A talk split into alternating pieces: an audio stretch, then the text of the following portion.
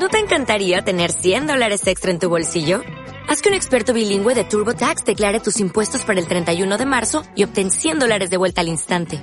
Porque no importa cuáles hayan sido tus logros del año pasado, TurboTax hace que cuenten. Obtén 100 dólares de vuelta y tus impuestos con 100% de precisión. Solo con Intuit TurboTax. Debes declarar para el 31 de marzo. Crédito solo aplicable al costo de la presentación federal con TurboTax Full Service. Oferta sujeta a cambios o cancelación en cualquier momento. Soy la pastora Audrey y en esta oportunidad quiero compartir con ustedes un tema que les va a interesar muchísimo y es la sanidad del corazón. Y para empezar, quiero eh, comentarte que hoy día es muy fácil para los jóvenes identificar ciertos sentimientos o, o mejor, malos sentimientos, sentimientos como la rabia, como la ira, como me siento depre, me siento solo, sentimientos de venganza, incluso cuando no quieres perdonar, sentimientos de me quiero morir, ¿verdad? Esto nunca lo voy a superar. Es muy fácil hoy día identificar estos malos sentimientos, pero pocos pueden y saben gestionarlos y superarlos, ¿sabes? Pocos saben cómo sanar el corazón.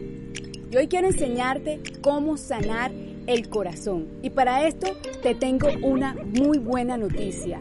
Dios quiere sanar tu corazón y Dios está interesado en sanar tu corazón. La palabra de Dios dice en Salmo 147, 3 que Él sana a los de roto corazón y les venga sus heridas. Qué hermosa promesa, ¿cierto? No te conformes con la amargura, no te conformes con el odio, no te conformes con sentimientos de venganza, no te conformes con me siento depre o me siento solo, no te conformes con no voy a perdonar esto, nunca lo voy a perdonar.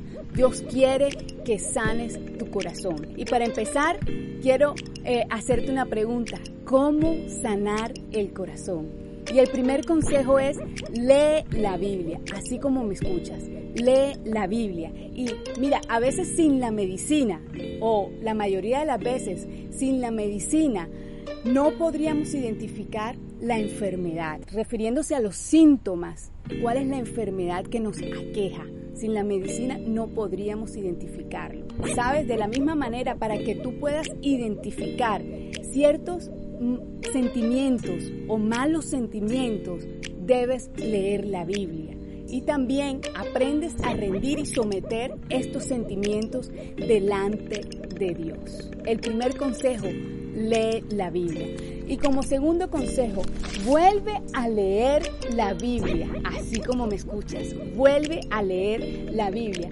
Es como cuando eh, estás tomando unos antibióticos. Los antibióticos son medicamentos que sirven para sanar alguna infección del cuerpo, ¿verdad? Los antibióticos son unos medicamentos que se deben tomar con cierta disciplina, sujetos a la receta que el médico ordena para que puedan eh, eh, sanar, para que puedan atacar como debe ser la infección en el cuerpo.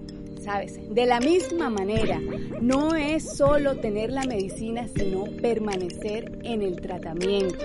Hay unos que saben la palabra, que que han leído la palabra, que han dibujado la palabra, que han cantado la palabra, que han rapeado la palabra, pero sabes, se han apartado de ella.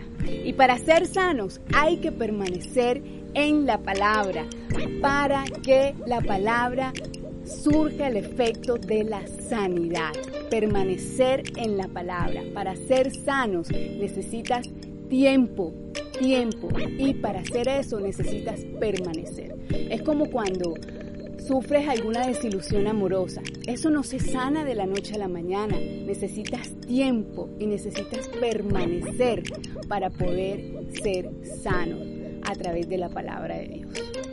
Como conclusión quiero regalarte una promesa que está en la palabra en Proverbios 4, 21 al 23, la traducción lenguaje actual. Dice, querido jovencito, escucha bien lo que te digo. Grábate bien mis enseñanzas y no te apartes de ellas, pues son fuente de vida para quienes la encuentran. son el remedio para una vida mejor. Y sobre todas las cosas, cuida tu mente porque ella es la fuente de vida. Ella es la fuente de vida. Al acercarte a la palabra de Dios, vas a tener la fuente de vida y vas a encontrar sentido a tu vida. Y también Dios promete darte sanidad en el momento que tu corazón esté herido, para que sigas adelante y puedas cumplir el propósito por el cual Él te ha creado. Y bueno, cuando te duele la cabeza, ¿sabes? Tomas Dolex. Cuando te duele el corazón, lee la palabra de Dios. Y de la misma manera, si te duele la cabeza, ¿cuánto tiempo demoras en tomarte el Dolex? ¿Cuánto tiempo demoras? Y si hoy te duele el corazón, ¿cuándo vas a empezar a leer la palabra de Dios? Dios te bendiga.